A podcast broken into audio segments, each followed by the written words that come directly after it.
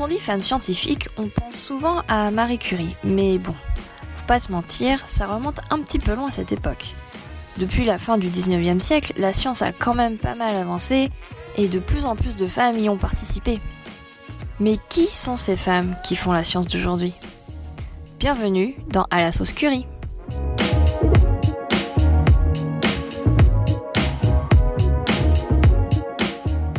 Je m'appelle Mélissa, j'ai 32 ans et je suis moi-même scientifique. À l'occasion de ce 11 février, journée des femmes et des filles de science, j'ai souhaité à travers ce podcast donner la parole à des femmes inconnues du grand public qui ont choisi de faire leur carrière dans le domaine des sciences, technologies, ingénierie et mathématiques, plus communément appelées les STEM. Épisode 1 Émilie Émilie est chirurgienne digestive au CHU de Nantes et un petit peu, comme elle dit, chercheuse en biologie.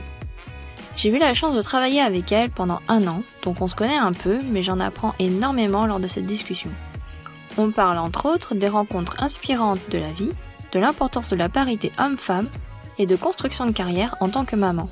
Bonne écoute Bonjour Émilie Bonjour Melissa Comment ça va? Ça va. Euh, merci d'avoir accepté euh, cette petite discussion.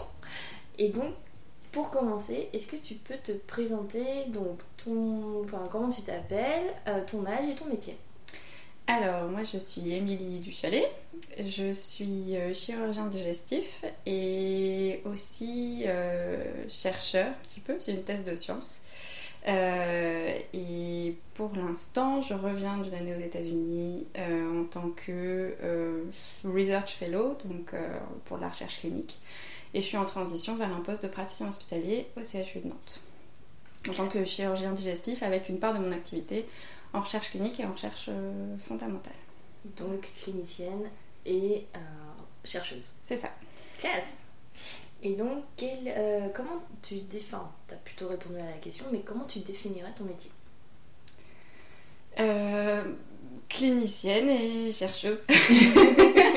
une part des deux. Puis je pense que l'un et l'autre sont complémentaires et j'envisage pas, en tout cas pour l'instant, d'en retirer une partie. Et quand, dans les périodes où j'étais à 100% dans l'une des deux, c'est-à-dire 100% recherche ou 100% clinique, il me manquait l'autre partie. Et donc c'est pour ça que voilà, je suis clinicienne et chercheuse. Ok. Et alors, quel, est, quel a été ton parcours pour en arriver jusque-là? Euh, allez, on va commencer bac. ok. Alors, euh, au début, la recherche, j'en avais absolument pas du tout envie. Euh, j'avais beaucoup aimé tout ce qui était sciences naturelles au lycée. j'avais un super prof qui m'a peut-être donné un peu envie finalement de le faire. Mais c'était pas vraiment objectif dans ma tête. Et ce que je voulais vraiment faire, c'était être médecin. Et en commençant, c'était même être plutôt médecin généraliste. J'avais pas trop envisagé l'hypothèse de faire de la chirurgie. Mhm. Euh, et donc, euh, c'est au cours des études de médecine, je me suis rendu compte que la part chirurgicale était, c'était important. Il y avait ce côté un peu technique, mais aussi parce que la relation avec le patient est différente. qu'ils ont peut-être, peut-être que je me trompe, mais j'ai l'impression qu'ils ont besoin de donner plus confiance à un chirurgien. Et c'est une relation qui n'est pas forcément facile, parce mhm. qu'ils donnent Enfin, ils savent pas forcément ce qui va se passer quand, euh, quand euh, ils vont être opérés. Mhm. Et donc, ils ont besoin vraiment de faire 100% confiance. Et mettre à l'aise le patient dans cette situation, c'est un truc qui m'a beaucoup plu. Et donc, voilà, c'est pour ça que je suis allée plutôt vers la chirurgie. Et la science est arrivée dans un deuxième temps, puisque c'est après, en commençant mon internat, euh, que, euh, que je me suis dit pourquoi pas essayer de faire un master 2, c'est quelque chose que beaucoup de gens faisaient. Et je m'étais quand même laissé la possibilité pendant mes études de médecine, avant d'être interne, euh, de faire un master 1, en me disant toujours pareil qu'on ne sait jamais, un jour ça pourra peut-être me plaire. Et, euh, et, puis du coup pendant mon internat je me suis dit bah, allons-y tentons. De toute façon euh, j'ai déjà fait ça, allons jusqu'au bout, voyons si ça me plaît. Et puis comme Obélix je suis tombée dedans quoi. et, euh, et, vraiment je m'y attendais pas du tout. J'y allais en me disant bah voilà ça me fera un petit truc de plus et puis on verra bien si ça me tente. Mais vraiment ça a été une vraie découverte parce que j'imaginais pas ça comme ça du tout. Je n'imaginais pas, enfin on m'avait dit hein, que c'était tu, tu te posais une question, tu répondais à une problématique. Et pourtant, c'est une question qui m'avait pas paru évidente au départ. Enfin, c'était pas un truc que j'avais vraiment choisi. C'est le thème de mon master 2. Mhm. Mais, mais finalement, je me suis laissée prendre au jeu et l'idée de trouver un moyen de répondre à la question, je trouvais ça assez. C'est la démarche. Ouais, la démarche qui était vraiment, euh, vraiment sympa. Et puis, euh, au fur et à mesure de cette année de Master 2, je me suis dit, bah, je peux pas trop m'arrêter là. Et puis, en plus, quand on commence à rentrer dedans, c'était quand même, c'était pas tout à fait mon domaine, mais quand même un petit peu, parce que c'était euh, de la gastroentérologie et euh, sur les maladies inflammatoires. Et je me suis dit, bon, moi, ça m'intéresse moins ces maladies-là, mais le cancer, c'est plus mon truc. Mhm. Et je pense qu'il y a moyen il y avait des questions qui sont, qui sont arrivées, qui sont nées pendant cette année de Master 2 à laquelle j'avais vraiment envie de répondre. Et c'est comme ça qu'est née mon idée de continuer de faire une thèse de science avec ma propre problématique. Et j'ai eu la chance que euh, le directeur du laboratoire euh, m'autorise à mettre en, en, place mon projet. Euh, c'était pas gagné d'avance parce que c'est une thématique qui n'était pas vraiment une thématique phare du labo. Mhm. et, et, donc voilà, va comment c'est arrivé. Et euh, ça, c'est pour la part recherche fondamentale. Et puis pour la part recherche clinique, ça, c'est quelque chose qui m'a toujours plu. Euh, parce que c'est vrai que quand tu es dans ton activité clinique, tu te demandes toujours si ce que tu es en train de faire, c'est la bonne chose à faire. Mhm. Et le seul moyen de le démontrer, c'est c'est de faire une étude, de démontrer que ce que je suis en train de faire, c'est mieux que de faire autrement. Et puis, euh, et puis, puis voilà, donc finalement, c'est assez naturel de, de, faire de la recherche clinique quand on est clinicien. Tu aurais fait donc côté sciences pure et dure, donc c'est pendant ton master, mm. mais est-ce que tu aurais Enfin, est-ce que tu aurais fait de la recherche clinique de toute manière si tu n'avais pas fait ce master? Oui, ça, ça c'est sûr. Ça, la recherche clinique, c'est sûr. Ouais. Mm. J'étais déjà partie dedans.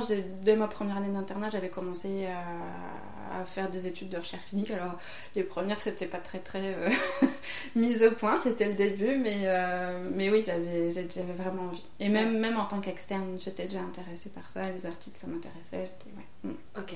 Et, euh, et, c'est comment de faire de la recherche clinique pour un chirurgien ou pour un, un médecin généraliste? Enfin, Je veux dire, il y a combien de pourcentage de de personnes, qui, font de personnes qui font de la recherche clinique alors, dans, un, générale, CHU, alors dans un CHU, il y a beaucoup de gens qui font de la recherche clinique, soit souvent parce que euh, c'est des universitaires qui mettent en place des projets de recherche. Mhm. Euh, c'est pas forcément uniquement des essais randomisés, mais ça peut être aussi de la recherche sur des données de patients. Euh, et c'est vrai que ces essais-là, ils naissent principalement dans les centres universitaires. Et comme moi je travaille dans un centre universitaire, j'étais plus proche. Euh, mais il y a aussi beaucoup de centres hospitaliers euh, qui sont euh, privés ou publics et qui ne sont pas universitaires mais qui participent à des projets de recherche des projets de recherche qui sont initiés par les CHU, les mmh. centres universitaires. Et même maintenant, de plus en plus, il y a des centres privés et, et publics c'est pas la majorité, hein, mais non universitaires qui commencent à développer leurs propres projets de recherche clinique. Ouais mais ça reste encore euh, assez anecdotique. Ouais, ok, donc principalement la recherche clinique, c'est dans les, euh, dans les centres universitaires, et puis ceux qui mettent en place ces projets-là de recherche, c'est des universitaires principalement. Les autres incluent des patients, mais euh, la majorité des, des projets sont ouais, universitaires. Et donc, tu nous as dit, tu as fait une année aux États-Unis. Exactement. Et alors, c'est parti cette idée de. Euh, alors, en fait, ça faisait très longtemps qu'avec mon mari, on se disait qu'il fallait qu'on aille voir ailleurs. Lui, il est anesthésiste. Euh, alors, il n'est pas du tout anesthésiste dans un centre universitaire, ça, ça l'intéresse euh, pas trop, je dirais même la recherche. par contre, ce qui l'intéresse beaucoup, c'est l'organisation d'un service comment on gère tout le personnel, que ce soit médical, paramédical au sein d'un service. Euh, et, je crois que ça l'intéressait assez de pouvoir voir ce qui se passait ailleurs. Mhm.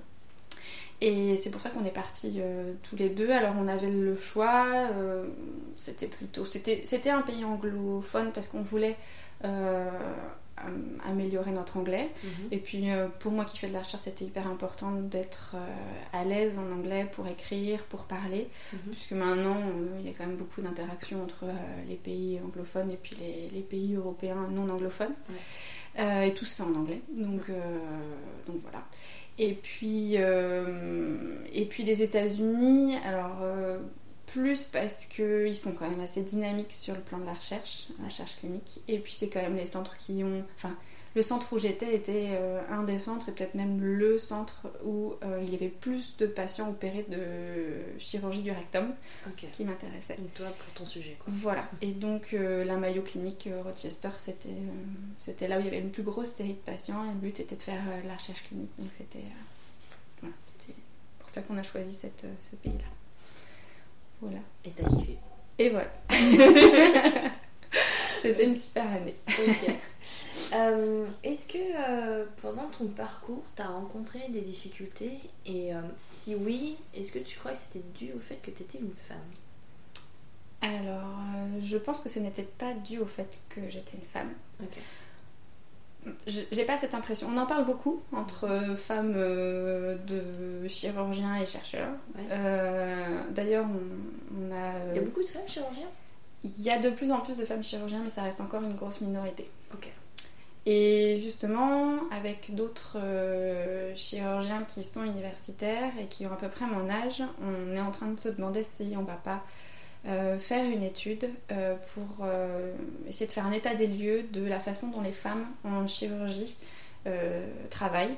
Donc, est-ce qu'elles travaillent même pourcentage de temps même, même dans les mêmes conditions que les hommes mhm. Euh, après, j'ai pas eu l'impression, et on en a beaucoup parlé à cette occasion, j'ai pas eu l'impression d'avoir été lésée ou d'avoir euh, une place différente par rapport à des collègues masculins. Euh, peut-être que dans le monde de la chirurgie, les chirurgiens qui sont plus vieux et qui sont souvent des hommes se sentent plus à l'aise avec d'autres hommes, mais j'ai l'impression aussi qu'ils ont cette ouverture d'esprit de se dire, en tout cas dans ceux, que j'ai rencontrés, qu'ils laissaient leur place complètement aux femmes euh, de s'épanouir dans cette euh, spécialité. Et vraiment, j'ai pas du tout ressenti de frein euh, là-dedans. Ce qui est peut-être plus difficile quand on est une femme dans ce domaine, mais je pense que c'est dans tous les domaines, c'est que les femmes entre elles sont pas forcément aussi cool que les hommes entre eux. et c'est peut-être ça le, la différence entre être une femme et un homme quand on travaille en chirurgie, dans ce que je connais, mais je pense vraiment que c'est partout pareil. Euh, l'ambiance entre femmes est plus compliquée à gérer et à rendre agréable que l'ambiance entre hommes. Par rapport donc à des femmes chirurgiennes seniors? Oui, euh, seniors ou même de même de même, de même génération. Oui, voilà, de même génération. C'est pas toujours. Euh, enfin, on, entend ça et je pense que c'est vrai. Je pense qu'on n'a pas les mêmes façons de fonctionner. Euh. Et ouais, on est peut-être plus. Euh, ok. Parce que c'est vrai, t'es pas la première à me dire. c'est vraiment un truc où j'ai été étonnée. Et en même temps, euh, bah, pas si étonnée que ça, parce que j'en avais entendu parler, que mm. comme quoi des femmes peuvent être effectivement plus dures envers mm. d'autres femmes, parce que. alors, justement, on a débattu un peu de ça avec des copines, et c'était est-ce que tu crois qu'elles le sont? Parce que j'en ai chié, donc faut que t'en chies pour te rendre plus dur et euh, voilà, faut que tu t'attendes à ça Ou est-ce que c'est vraiment le côté euh, euh, ok, je suis là, j'ai pas envie que tu piques ma place et. Je pense que c'est juste un problème de personnalité. je sais qu'il faut pas dire ça aujourd'hui, il faut pas dire que les hommes et les femmes sont différents, mais je pense vraiment que les femmes, elles, ne. Elles, ne se comportent pas au travail comme les hommes. Euh, on sait que les hommes, ils sont très compétitifs entre eux. C'est-à-dire qu'il faut qu'ils arrivent euh, premiers, même si c'est pas objectif, même s'ils l'objectifent pas intérieurement, c'est la compétition. Et une compétition qui est pas forcément désagréable, qui peut être sympathique. Les femmes, elles, elles sont pas vraiment comme ça. Elles se regardent, elles se comparent. Elles n'ont pas forcément cet objectif d'être la première, mais l'objectif de regarder ce que les autres font et peut-être de critiquer un peu plus. J'ai cette impression et je pense que c'est vraiment un problème plus comportemental que. Ouais, il y a peut-être un, peu un peu plus de jalousie, peut-être, parce qu'on est des femmes. Et je me, je me mets pas à part, hein. je pense que. Enfin, je suis probablement une femme aussi, et avec euh, ses défauts, mais. Euh, mais en gros, on se regarderait plus entre femmes, quoi, et se dire. Ah, alors que si on regarde les hommes, ben, on on s'en fout un peu plus quoi parce que euh, ils ont pour eux c'est arrivé en premier et je suis pas sûre qu'ils regardent vraiment ce qui se passe autour et enfin voilà au contraire ils ont même plutôt cette euh, capacité à passer outre des certains conflits et à laisser euh, les choses se tasser. Ok. Et et alors qui, toi qui as une expérience aux US est-ce que alors après c'était pas dans le même cadre mais est-ce que tu as vu des différences US France euh, dans, les, dans, dans, les relations au travail ou dans le... Alors, au travail, en, tant que femme ou en tant que. Ouais, enfin. Ou de manière générale ouais. Alors, de manière générale, j'ai trouvé qu'aux États-Unis, les hommes, femmes, euh, travaillent dans une ambiance plus apaisée. Euh, peut-être que c'est un problème de temps de travail, c'est-à-dire qu'ils ont peut-être plus de temps de travail à l'hôpital et euh, dans les services, mais ce temps de travail il est de meilleure qualité parce qu'ils prennent le temps justement. Ils sont pas restreints sur une durée donnée et dans laquelle ils doivent tout faire et avec une durée qui est peut-être pas tout à fait adaptée à la tâche qu'ils ont à accomplir. C'est vraiment l'impression que j'ai eue. Alors j'étais quand même dans, un, dans une structure assez privilégiée, enfin, donc c'est peut-être lié à ça, j'ai peut-être eu cette impression à cause de ça. Mais j'ai pas eu l'impression qu'ils souffraient au travail comme je peux en avoir l'impression parfois en France, dans le système de santé. Ou dans le monde de la recherche. Mm. Euh, vraiment, ça, ouais, ça c'est le premier point. Et puis, euh, ils ont peut-être un peu plus ce côté, euh, en chirurgie en tout cas, je suis un homme et les femmes, il faut peut-être qu'elles démontrent un peu plus qu'elles sont efficaces pour arriver au même niveau. C'est un peu plus de sexisme là-bas, quoi. Ouais, peut-être. Je j'irai pas. Je, oui. Je, voilà. Ta fille, on pas ça. C'est un petit ressentiment. Mais et je pense pas. Je pense même pas que ce soit objectif de leur part. Je pense même pas qu'ils arrivent à le sentir, à le percevoir. Je pense juste que c'est. Euh, que c'est oui peut-être euh, culturel et même, et même je pense que c'est subconscient pour eux c'est même pas forcément euh, fait consciemment. Et ça reste très léger. J'ai vraiment pas j'ai pas été pénalisée du tout. Oui, toi en tant que, non. toi en tant que femme et en plus pas du tout. absolument pas. Non. Au contraire ils étaient plutôt ouverts euh, à découvrir ce qu'une femme étrangère pouvait leur offrir en termes de recherche et de, et de travail. Mm. ok et c'est quoi ton rapport à la science en général? Parce que tu dis donc tu as découvert euh, la science plutôt en master 2 pendant ton internat. Mhm. Mais après, enfin, moi je considère la médecine comme de la science. Qu'est-ce qui t'a donné envie d'être médecin? Qu'est-ce qui m'a donné envie d'être médecin? Euh, Les gens que j'avais autour, je pense. Euh, mes parents sont médecins tous les deux. Ok, ça aide. Donc ça aide. Et je pense que même si je ne m'en rendais pas compte à l'époque, j'ai peut-être qu'inconsciemment, je me suis un peu orientée vers la chirurgie pour euh, parce, parce, que par des moments que j'ai vécu avec eux. Euh, ils travaillé tous les deux, donc c'était pas toujours évident de nous faire garder. Donc parfois, on, venait avec eux. mon papa faisait beaucoup de visites à domicile, même s'il était pneumologue, parce qu'il aimait bien ça, il aimait bien voir ses patients. Et, et, il nous emmenait de temps en temps avec ma soeur. Et, et ça m'a je pense, donner envie de rentrer un petit peu dans l'intimité des gens, de, de, les aider. Mm. Euh, et puis, euh, et puis il m'a aussi amené au bloc opératoire. Enfin, j'attendais derrière la porte du bloc opératoire pendant qu'il était en train d'aider les anesthésistes à intuber. Et, euh, et, je pense que cette espèce de mystère, c'est, je m'en rendais pas compte à l'époque, mais peut-être quelque chose que j'ai eu envie de. Qu'est-ce qui se passe derrière Qu'est-ce qui se passe derrière, exactement. Il y a eu ça. Et puis après, il y a eu les rencontres de d'amis de mes parents probablement euh, que je trouvais particulièrement humains et, euh, et qui m'ont donné envie de, de, faire de la médecine.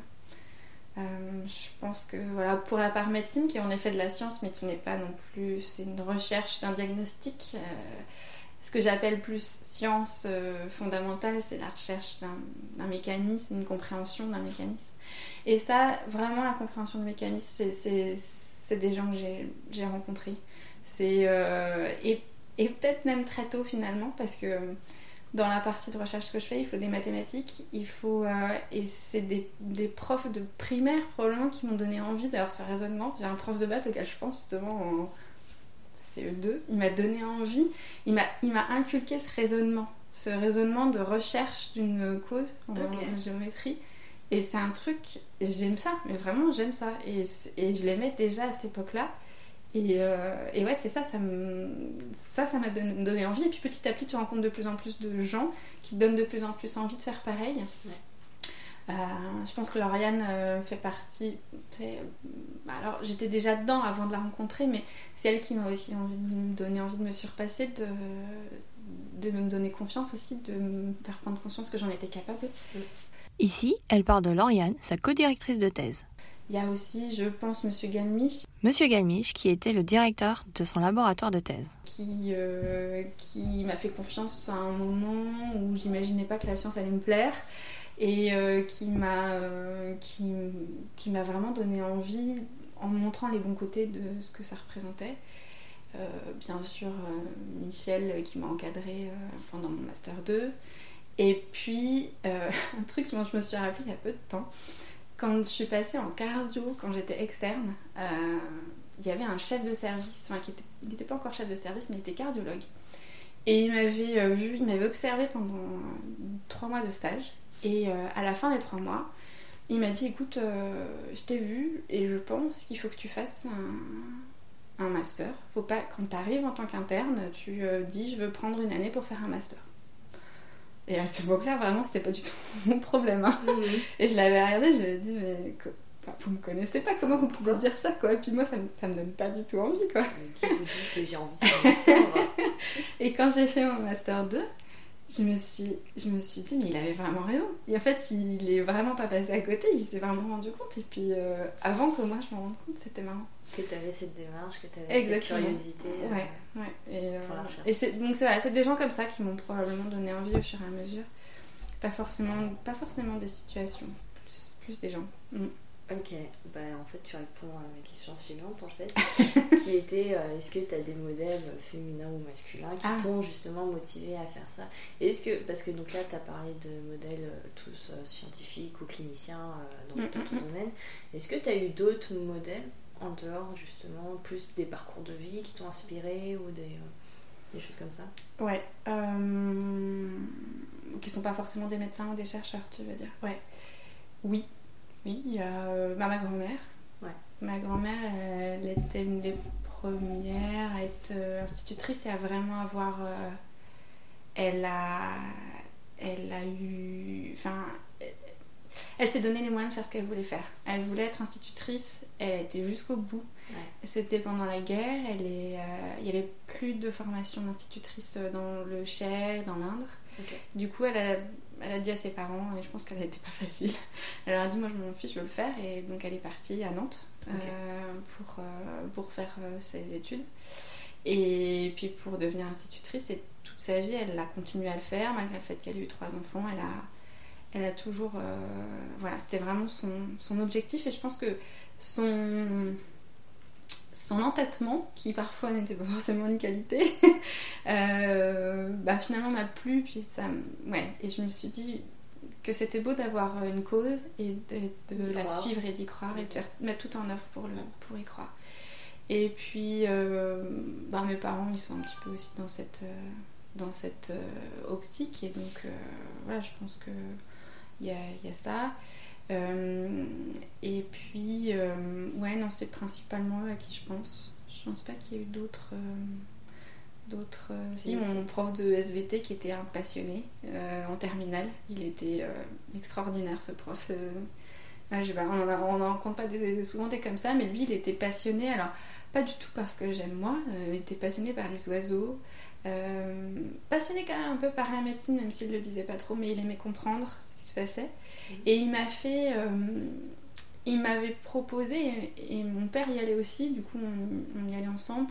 Euh, il y avait des conférences qui étaient organisées dans ma ville, à Bourges, quand j'étais euh, au lycée, tous les mois. Et c'était sur des thématiques très différentes. Alors, l'univers, les OGM, enfin vraiment des trucs très variés. C'était organisé par le musée d'histoire naturelle. Et, alors vraiment, je prenais, euh, je, prenais vraiment du plaisir à y aller, à écouter, et ça m'a donné aussi cette, probablement cette, euh, cette euh, inspiration sur comment répondre aux questions, quelles sont les problématiques. ouais, je pense que ça m'a, ouais, ça m'a, bien aidé ça dans mon parcours ah, professionnel. Ah, c'est cool ça. Tu sais si ça existe encore? Je sais pas. Non, j'ai pas été voir. Ce musée, on emmène nos enfants tous les... à chaque fois qu'on y va, c'est le week-end, mais du coup, je sais pas s'ils continuent à le faire la semaine. Alors oui, il faut encore. Pour plus d'infos, le lien est dans la description. Et c'était vraiment chouette parce qu'il y avait beaucoup d'adultes, mais il y avait quelques ados et, des ados passionnés, et c'était vraiment, vraiment intéressant. Ok, donc c'était ouais, tout public quand même. Ouais. donc pour adultes, mais aussi euh, accessible aux ados. Euh, Exactement. Peut-être pas les enfants, quoi, mais. Tout à fait. Ok. Et puis, euh, mon papa, peut-être qu'il avait cette envie que je fasse de la recherche un jour, je sais pas, mais même avant que je décide de faire médecine, m'avait emmené à des conférences qui, étaient organisées à l'hôpital sur des thèmes, sur des maladies. Moi, ça me parlait pas trop à cette époque-là, mais ce qui me parlait, c'était de voir à quel point, et je me rappelle notamment d'une femme, probablement elle était jeune interne, et je me rappelle d'elle, elle, présentait son truc. Je pense que je ne comprenais absolument pas ce qu'elle était en train de présenter. Mais la façon dont elle le présentait et dont elle était euh, passionnée par ce qu'elle disait, euh, ça m'a ouais, ça m'a touchée. Et je me suis, euh, je me suis peut-être. J'y repense souvent à cette femme, je sais même pas qui c'est. je pourrais même pas la retrouver. Mais je me rappelle de ce qu'elle dégageait et je pense que ça m'inspire aussi. Enfin, ça m'a un peu inspiré dans mes choix, je pense cette apparence d'une femme qui, qui sait où elle va et qui est tellement passionnée par ce qu'elle dit qu'elle en oublie un peu tout, tout le public qui y a autour, mais qu'elle arrive à faire passer un message qui m'était un peu euh, inaccessible à cette époque-là, mais qui manifestement touchait d'autres personnes. Mm. Le message en lui-même, en fait, t'importait peu, c'est vraiment le ressenti que tu as eu. À Exactement. T'avais quel âge à peu près? Tu te rappelles? Je devais avoir 12 ans, 13 ans. Ouais. Ouais, un truc comme ça. Ouais, donc que tu comprennes pas, c'est normal. je, crois que c'était sur l'AS probablement parce que ça, ça intéressait mon papa. Donc euh, ouais, ça devait être encore un jour où il y avait personne pour nous garder et où, euh, où j'ai été un peu euh, emmenée. J'étais toujours contente, hein, donc ça me gênait pas. J'avais pas l'impression que c'était de force, mais, mais je savais pas trop où j'allais généralement. Mm. Dans ce monde d'adultes. il se dit qu'il y a moins de femmes en sciences, sciences générales, mm. sens large, je crois. Mm. Mm. Est-ce que tu es d'accord avec ça? Et comment tu l'expliques? Alors, il y a peut-être moins de femmes. En tout cas, clairement, en médecine, il y en a de plus en plus, mais dans certains domaines, il y en a quand même très peu. Euh, Parce qu'il y a quand même pas mal d'étudiants ouais. en médecine. Ouais. Mais à la fin. Je pense qu'il y en a de plus en plus. Euh, je me rappelle plus des chiffres exacts, mais je crois que maintenant elles dépassent, euh, elles sont majoritaires en médecine. Euh, c'est vrai que dans le domaine que je connais en chirurgie, elles restent quand même très minoritaires.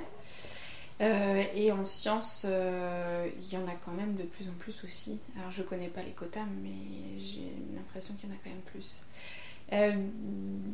alors pourquoi on a l'impression qu'il y en a moins?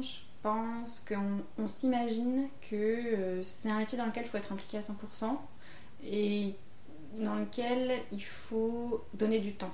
Et j'imagine que dans la tête des gens, euh, une femme ne peut pas forcément s'investir complètement à ce point-là parce qu'elle a aussi, et ça reste culturel, hein, sa famille à gérer. Mais ça, c'est en train de changer parce que j'ai quand même l'impression que de plus en plus les hommes euh, euh, s'investissent dans la famille et presque autant, voire même plus que les femmes, qui elles euh, s'épanouissent beaucoup plus qu'avant dans leur métier.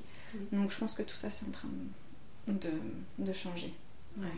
Que cette phrase va plus. Non, je pense que dans 20 ans, euh, c'est peut-être l'inverse, on se dira, oui, ils sont où les hommes C'est trop bien. quand même une balance. Ah oui, non, et vraiment. Et alors, ça, c'est un point hyper important. Euh, rapport à ce qu'on disait tout à l'heure sur les femmes euh, et l'ambiance entre femmes, euh, il faut une mixité de sexe dans une équipe et ça, c'est, ça me paraît indispensable. Il, faut vraiment, il faut vraiment mélanger des hommes et des femmes dans une équipe parce que chacun a autre chose à apporter, un point de vue différent sur la pratique et sur le quotidien et, et c'est hyper important. Ouais. Mm c'est pas seulement des personnalités différentes, tu penses que c'est vraiment euh, homme-femme, on a des. Euh, bah, il y a les personnalités, il y a la façon d'envisager les problèmes. Ouais, je pense vraiment on n'a pas les mêmes façons de les résoudre et, euh, et on apporte tous notre façon, féminine, masculine, entre deux, et qui, qui est importante. Mm. Et dernière question. Quel conseil tu donnerais à une petite fille ou à une ado qui veut se lancer dans la science? Euh, alors, euh, je dirais qu'il faut que euh, elle aille jusqu'au bout de ce qu'elle veut et que c'est pas parce qu'il y a des échecs, parce qu'il y en a quand même beaucoup, et en plus, ce qui est dur, c'est qu'on commence par les échecs, en science. On est rarement tout de suite sur un truc qui fonctionne. Que ce soit en, médecine, que ce soit en, recherche fondamentale ou dans tous les domaines scientifiques, On apprend par l'erreur en fait. Et, alors, euh, heureusement, on n'apprend pas par l'erreur sur le patient. on, fait des erreurs sur, euh, des mannequins, sur, euh, mais, mais justement, on apprend par l'erreur. Et c'est hyper parfois décourageant. Et il faut avoir cette envie d'aller jusqu'au bout. Et puis, il faut aussi quand même se rendre compte que d'avoir des enfants, euh, ça change un petit peu. Euh, enfin, moi, ça l'a pas changé. Mais je vois autour de moi que pour certaines femmes, ça change un peu les priorités. Mm. Et, euh, et, on peut avoir été très investi dans un, dans un domaine et dans une cause. Quand on, quand on a des enfants, on peut changer de priorité et se dire que finalement, ce qu'on faisait jusque-là et ce pourquoi on passait 100% de son temps n'est peut-être plus si important. Et c'est quand même quelque chose à garder en mémoire et et à rester prudent sur les choix qu'on fait. Parce que le jour où on aura des enfants, si on en veut, bah, peut-être que qu'on se retrouvera en difficulté si on a fait un choix où on n'a pas le, la possibilité de revenir en arrière et de prendre du temps pour sa famille. Et ça, c'est important à considérer. Alors, ça ne me concerne pas du tout parce que moi, je, je c'est peut-être un petit peu au détriment de ma famille, mais je passe beaucoup, beaucoup de temps au travail. Mais je pense aussi que des enfants et un mari, ils aiment, préfèrent voir une, leur femme et leur maman épanouies, euh, même si elle a passé plus de temps au travail. Le temps qu'elle va passer avec eux, ce sera du temps positif parce qu'elle sera contente. Et euh, alors qu'à l'inverse, si euh, on s'empêche de faire ce qu'on aime, je pense que dans sa famille, on n'est pas forcément épanoui. Et ça se ressent sur notamment les enfants. Ouais. ça, j'y crois vraiment. Ok. Euh, voilà. Et qu'est-ce que je donnerais d'autre comme conseil euh, euh, je pense qu'il faut pas qu'elle, faut pas que tout ça les décourage. C'est juste un équilibre à trouver et que il faut vraiment qu'elle, qu'elle passe du temps à chercher quel va être leur équilibre et, voilà. Mais que rien n'est impossible et que ça c'est, c'est vraiment la, phrase qu'il faut qu'elle se dise. Rien n'est impossible. Quelle belle conclusion. Exactement. Merci Émilie. Merci. Merci d'avoir écouté jusqu'ici et encore merci à Amélie pour sa confiance. Si toi aussi tu as apprécié cette discussion, n'hésite pas à mettre plein d'étoiles sur Apple Podcast, des pouces en l'air sur YouTube et à partager tout autour de toi. Tu peux retrouver à la sauce curry sur le site internet du même nom, tout attaché à la saucecurry.com, mais aussi sur ton appli de podcast comme Apple Podcast ou Spotify, sur YouTube et sur les réseaux sociaux, Facebook, Twitter, Instagram, tout ça, tout ça, toi-même tu sais. Si toi aussi tu veux participer et venir me raconter ton parcours scientifique, tu peux m'envoyer un email à, à la saucecurie.gmail.com. Je serai ravie de t'avoir mon micro. Tous les liens sont dans la description. Encore merci pour ton écoute et n'oublie pas, la science est partout, surtout en toi. À mardi prochain. Salut!